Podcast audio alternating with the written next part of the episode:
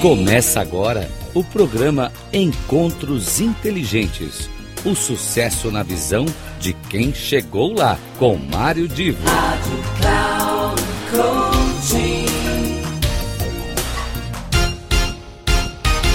Começa agora mais um dos nossos momentos especiais, os encontros inteligentes. Aqui é Mário Divo e hoje eu conversarei aqui eu vou replicar, é claro, uma gravação feita com um dos homens mais importantes da história brasileira. E é tão importante que é a figura associada a uma das mais relevantes empresas brasileiras no mundo, que é a Embraer. Ah, esta conversa ela ocorreu anos atrás, ah, mais para ser exato, em 2015, quando eu estava concluindo o meu doutorado e a minha meu estudo, minha tese, meu foco era em desenvolvimento de marcas de grandes empresas. O, o que a gente costuma tecnicamente chamar de branding é, de grandes empresas. E eu é, conversei com muitas pessoas relevantes neste mundo que lida, que gerencia grandes marcas. E eu, nesta conversa com o meu querido Osiris Silva, eu acabei desenvolvendo a, o trabalho todo, né, a abordagem toda, que seria, para falar da marca Embraer, a gente, a gente já foi lá para o início da história da Embraer. Eu vou aqui contar essa história para vocês através do próprio criador da Embraer, Osiris Silva. Eu espero que vocês gostem. Eu volto mais tarde para o encerramento. Até já. Então, a... estou aqui conversando com o Dr. Osiris Silva e a primeira pergunta que eu queria lhe fazer é, e, e o nosso foco vai ser marca, né? Uh, me conta um pouco de como é que foi o começo da Embraer em termos de, é claro, eu estou falando no, no aspecto de posicionamento da empresa, de os atributos que foram identificados. Como é que a Embraer se posicionou como empresa logo no seu nascimento no final da década de 60? Como é que foi essa história que gerou a Embraer? Bem, isso começou na realidade com, com o desejo de, é, de nós lançarmos a fabricação de aviões é, no Brasil que, estranhamente, estou falando aí em 1963, 64, estranhamente o Brasil com dimensões continentais, precisando do meio aéreo como um meio de integração nacional de um país continente como o nosso caso, é, importava todos os aviões. Isso era estranho, era um bocado estranho, mesmo tendo um pioneiro da qualidade de Santos Dumont, que deu partida no voo do mais pesado que o ar. E já tinha passado quase 60 anos do de Santos Dumont e os, os americanos e franceses ocuparam esse espaço. Então nós achamos que o Brasil devia fabricar aviões, mesmo por causa do, não do, ponto de vista do desafio internacional, mas, mas sobretudo para atender as necessidades do país que até hoje nós temos problemas de infraestrutura e o avião tem o poder de, de passar por cima da, da, da, infraestrutura. E aí nós nos dedicamos profundamente a estudar a história da indústria aeronáutica no Brasil depois do Santos Dumont. E depois do Santos Dumont nós tivemos muitos pioneiros, e muitos deles de valor, sem dúvida nenhuma, mas havia uma constante em todos, em todos eles. Né? Quer dizer, essa constante claramente nos foi identificada como uma ausência de marketing e vendas. Havia sempre o olhar no avião como um produto tecnológico que devia ser fabricado no Brasil.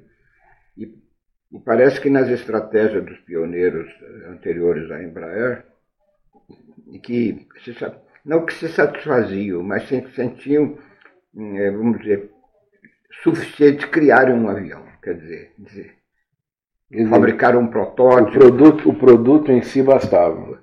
É, não sei se bastava, mas, mas não, vamos dizer, não se dedicava a mesma ênfase no caso de marketing e vendas que se dedicava à criação tecnológica do produto.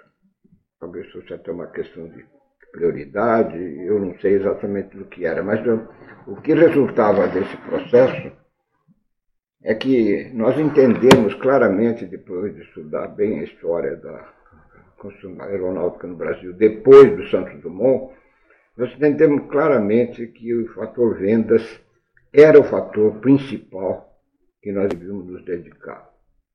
E isso foi crucial naquela, naquela, naquela estratégia, porque se é vendas, nós tínhamos que estudar qual mercado nós tínhamos atingir, é, o que esse mercado podia dar retorno, e se esse mercado nos ajudava a equilibrar um empreendimento do ponto de vista econômico-financeiro, quer dizer, do ponto de vista dos seus custos, que nós tivéssemos vendas que pudessem remunerar tudo isso. E isso foi o que nos empolgou a partir de 1963. Quando eu falo nós, eu falo numa equipe muito pequena. É, eu brincava até que o nosso trabalho não ia dar certo porque era uma equipe de Silvas e Silveiras, né? Quer dizer, e Silva e Silveira não fabrica avião. E a gente até brincava dizer produz azeite, azeitona, empacota bacalhau, mas não faz assim. Agora, esse grupo ele era ligado à aeronáutica? Não, era todo, um grupo todo... lá dentro do Centro Técnico Aeroespacial, né, que, casualmente os os cinco, na realidade quatro, mas vou somar um pouco mais um, os cinco colegas do ITA, todos formados pelo ITA Engenheiros Aeronáuticos, e que, e que nós debatimos bastante isso, né? E eu não quero ser presunçoso com esse negócio, mas eu era um bocado estopim desse negócio, porque o pessoal muitas vezes não aceitava, inclusive, minhas ideias de que a gente poderia caminhar nessa direção, mas eu, mas eu em particular me impregnei com a ideia do, da venda. Eu falei, se nós não fizermos um produto que venda, é, nós não vamos ter sucesso como todos os nossos predecessores não tiveram, porque nós tivemos casos notáveis de pessoas que, criativas que fizeram produtos excelentes, sem dúvida nenhuma, mas por um mecanismo qualquer que não, nós não chegamos a estudar cada um particularmente, mas não conseguiram sobreviver simplesmente porque eles eh, consideravam o processo tecnológico de criação de projetos de avião mais importante, e realmente é bastante importante, porque sem o produto você não faz nada. Né? Mas o fato é que foi aí então que dessas ideias nós chamamos, ok, vendas, ótimo. E aí começamos a analisar o mercado brasileiro. Claramente ficou na nossa cabeça que não podia ser um projeto nacional. O mercado brasileiro não supriria a demanda necessária para equilibrar os investimentos em múltiplas tecnologias, que é o caso do avião. Né? Pode imaginar claramente a variedade da equipe técnica necessária para produzir um avião tem que passar praticamente por todo o conhecimento disponível do ponto de vista tecnológico que está embutido dentro do avião. E, evidentemente, para remunerar todas essas tecnologias, nós temos que pensar em quantidades que nós, de cara, com estudos relativamente simples, nós chegamos à conclusão que o mercado brasileiro não satisfaz. Então, aí surgiu a variável de mercado internacional. Nós precisamos de um mercado internacional. Aí dizemos, ah, haha, Ok. Mas em que direção? O avião pode ter, como nós sabíamos da época, tinha avião de um lugar, como tinha avião de 40, 50, 100 lugares ainda não existia nessa época. Começaram a surgir exatamente no começo de 1960, quando o motor a jato foi criado e aplicado pela primeira vez em 58 no 707. Aí nós vimos, começamos a vislumbrar aviões de maior porte. Aí dissemos, esse não vai ser a nossa área, porque nós não vamos conseguir entrar nessa área onde todos os fabricantes mundiais estavam dedicados. E aí surgiu a ideia força, que foi a ideia de dizer o seguinte, temos que fabricar um produto que o mercado internacional não esteja antenado para ele, não esteja ligado a ele. Até eu brinquei numa conversa que nós tivemos com o nosso pessoal, dizendo nós temos que fazer um avião diferente. Do que está sendo produzido no mundo. E a razão principal se aplicava ao país, que senhor falou aqui num certo momento, o efeito no país de uma marca global, coisa dessa natureza. Porque se, se nós fôssemos fazer um, um produto que atendesse simplesmente o mercado brasileiro, certamente não, é, como a mesma doença que tinha de valor de, de, demanda, o número de aviões que seriam necessários, nós não equilibraríamos o negócio. Então tinha que ser um avião internacionalmente demandado, mas não fabricado por ninguém. Era um desafio gigantesco. Tinha gente que terria disso. Esse avião não existe. Pô. Avião de tudo quanto é tipo, os helicópteros já estavam entrando, a chamada domínio da decolagem vertical, que era um dos, dos temas que agitava, que agitava todo mundo lá, e como resolver os problemas da decolagem vertical, do deslocamento, etc. Mas e aí foi nesse, foi nesse diapasão durante bastante tempo, a gente dialogando bastante, qual que seria esse avião diferente que podia nos dar uma chance de chegar a um mercado, não só nacional, mas internacional, com volume de vendas que pudesse justificar um esforço de produzir tecnologicamente, aí sim, o melhor avião que pudesse satisfazer essa, essa demanda em potencial não coberta. Em outras palavras, falando bastante simples, é, o ideal para nós era encontrar um avião que não suscitasse interesse e, ao contrário, fosse outro extremo, provocasse até crítica que ele não, não seria viável ser produzido. É, não, não, não, estimular uma concorrência. Não estimular uma concorrência, mesmo porque nós tínhamos também subjacente nas nossas ideias de que num impacto direto do nosso produto com qualquer concorrente externo que dominava o mercado, naquela época eram os americanos, os franceses, com alguma participação também da Alemanha, da Grã-Bretanha, da, da, Holanda, é, nós seríamos derrotados. Nós sabíamos que as condições de investimento no Brasil ainda hoje são piores do que nesses países. Quer dizer, o estímulo ao empreendedorismo, a forma de empreender desses países é bastante mais. Na época, a gente estava no início de um período militar, né? Nós Isso, durante o período. É, então, é, era a fase inicial, porque a gente está falando de, é, dos anos 60 ainda. É, porque aí logo. Isso eu estou falando para vocês, 63 mas 64 iniciou o período militar com uma linha de pragmática governamental muito maior do que nós tínhamos tido no, no caos que precedeu. A então, a pergunta é se houve apoio uh, deste governo militar no sentido de, de, ter uma indústria aeronáutica brasileira? Sim, Isso... mas a posteriori. A posteriori. Nesse momento, nós não entramos com cogitação política de participação do governo mesmo porque nós achávamos que o empreendimento dessa natureza deveria ser privado. Mas, mas nós não entramos em cogitação. Confesso para você que isso surgiu depois. É claro que quando você fala em venda, você tem que falar, em fabricação. Né? Mas no momento nós estamos em seleção do produto. Que produto que pudesse preencher essas condições de uma vez fabricado na qualidade correta e tudo, tudo, tudo que se aplicasse, que ele pudesse concorrer e vencer é, no mercado mundial, não somente no mercado nacional. Eu acho que essas ideias você compreende como, como eram importantes uhum. para orientar. É uma questão de escala, né? É, para orientar o que, que nós estamos pensando. E aí, sinceramente, eu acho que nós perdemos, eu não vou precisar o tempo, mas cerca de um a quase dois anos de pensamento desse negócio, até que aconteceu algo que, que rompeu esse, que nos deu uma ideia do, de como nós podemos prosseguir, e que esse avião, vou colocar entre aspas, que esse avião não demandado, aliás, demandado, mas não acreditado pelos produtores correntes, existia, ocorreu de, um, de uma circunstância muito chata, eu diria. Nós tivemos, no final de 64, nós tivemos três acidentes aeronáuticos eh, de linhas aéreas no país, muito sérios. Morreram todos os passageiros em três voos durante 1964.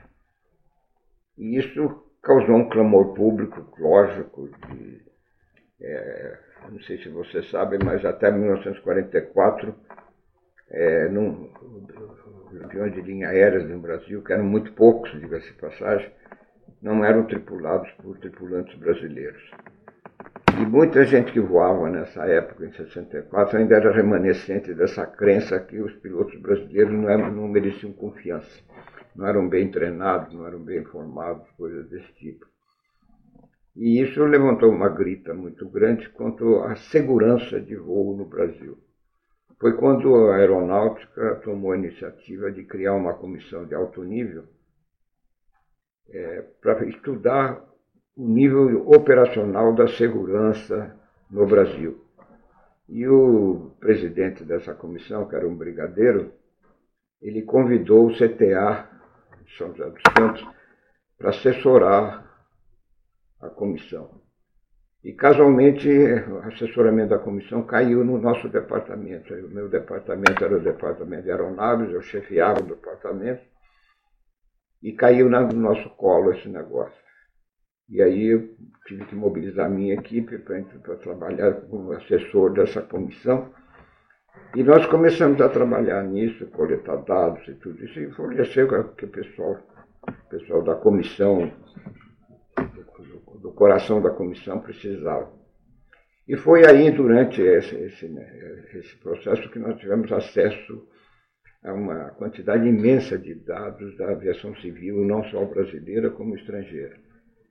Eu diria quantidade imensa, não nos termos de hoje, a gente tem que pensar no é, termo daquela claro. época que não tinha informática, não tinha internet, que não tinha coisa nenhuma desse negócio. E foi então que, estudando esse negócio, estudando tudo isso, nós notamos uma coisa extremamente interessante, que não tínhamos, nós não tínhamos dado conta, né? que as cidades pequenas estavam deixando de ter transporte aéreo regular. Porque quando terminou a Segunda Guerra Mundial, houve um surplus daqueles aviões que já tinham sido fabricados para a guerra, em particular o famoso DC-3, que era vendido a preço de banana pela Força Aérea Norte-Americana, e populou o mundo com um sistema de transporte aéreo que visitava as cidades menores como as cidades maiores. Resultado, nós chegamos a ter segundo os dados que nós coletamos, naquela época eu estou falando em, em, em fim de 64, nós tínhamos, chegamos a ter 400, quase 400 cidades que tinham transporte aéreo regular na sua porta. Só para você ter uma ideia, hoje as nossas linhas tronco vão 69 cidades somente. Imagina, nós chegamos a ter 400. Todas com aeroporto para DC3. Para DC3. Então, o que, que, é um aeroporto razoável. Em termos de, mas época, em termos de pista. Uma pista de 1.200 metros, não pavimentada, tudo isso, o DC-3 nadava de braçada dessa área. Né? Quer dizer, portanto, não tinha requisitos de infraestrutura que os aviões modernos exigem. E foi aí que o DC-3 populou tudo esse negócio. E qual não foi nossa surpresa quando nós vimos essa estatística que atingiu seu topo em 1957 para 1958, nós estamos em 1964, que em 64 nós tínhamos apenas 45 cidades atendidas com transporte aéreo. Aquele dado, quando bateu na nossa, na nossa mesa, nos chocou. Então, espera aí, 400 cidades atendidas em 1957 e somente, e somente 45 cidades em 64, nós tínhamos. Por quê? A pergunta lógica, né? E o porquê ficou claro, né? Os jatos entrando no serviço, ganhando tamanho, necessitando melhor infraestrutura, pista pavimentada, coisa dessa natureza, as linhas aéreas abandonaram as pequenas cidades. E aí veio a ideia força do produto que nós vamos fazer. Um avião pequeno que pudesse contribuir para o transporte aéreo, ou não sair das pequenas cidades, ou retornar para as pequenas cidades. Porque nós colocamos uma pergunta na nossa frente, que realmente a resposta era óbvia, dizendo o seguinte: as cidades médias e pequenas do futuro não vão ter dispor de transporte aéreo regular? E a resposta óbvia claro que vão, e vão precisar, né? Agora, com que equipamento? E aí nós entramos a estudar é, e tentar ver quem que estava fabricando produtos. Algumas companhias estavam, particularmente nos Estados Unidos, mas chamavam esses produtos de commuter, avião comutador, vamos dizer assim, indicação. Mas muito pouco.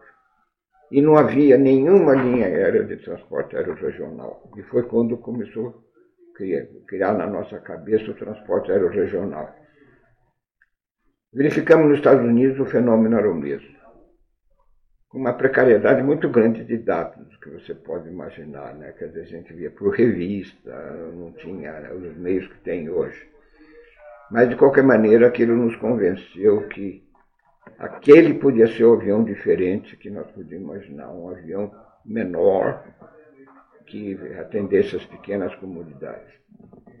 E nessa, é, nessa época que, por exemplo, no Brasil eu me lembro que a TAM usava o Fokker, né?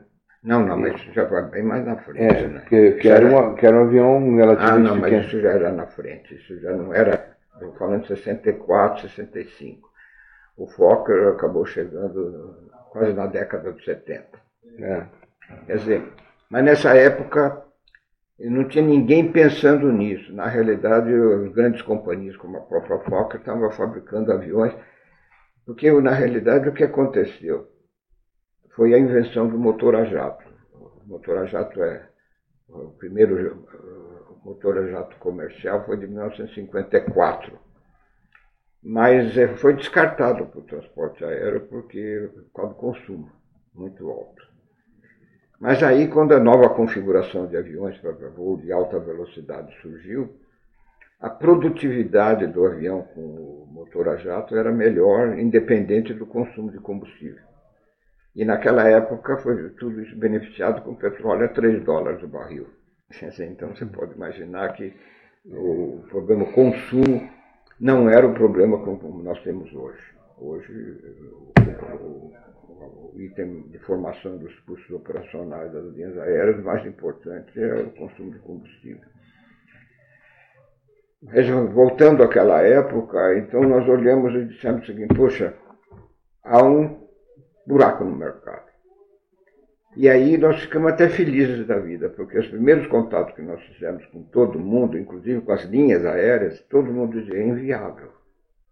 Um avião pequeno que possa trazer rentabilidade para a operação de transporte aéreo é inviável. Aí nós dissemos, olha aí, produto que está demandado, as pequenas, as médias cidades, as cidades de menor demanda querem o transporte aéreo, existe uma demanda, mas o produto todo mundo acredita que seja inviável. E aí veio a pergunta que respondeu tudo, né? Se nós fizermos esse avião viável, nós conseguimos uma, uma posição de mercado onde ninguém vai nos incomodar, em concorrência não vai se mover pra, a não ser para nos criticar. Então, meus queridos, gostando aí da história da Embraer, vocês notem, a Embraer nasceu de uma situação em que todo mundo dizia que era inviável o que ela ia produzir.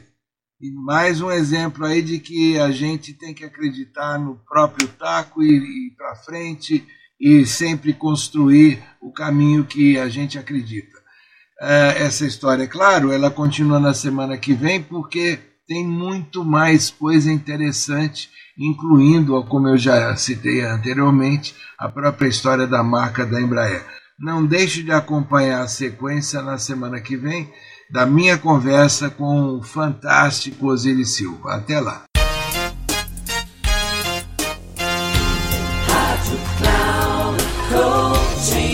Terminando Encontros Inteligentes. O sucesso na visão de quem chegou lá, com Mário Divo.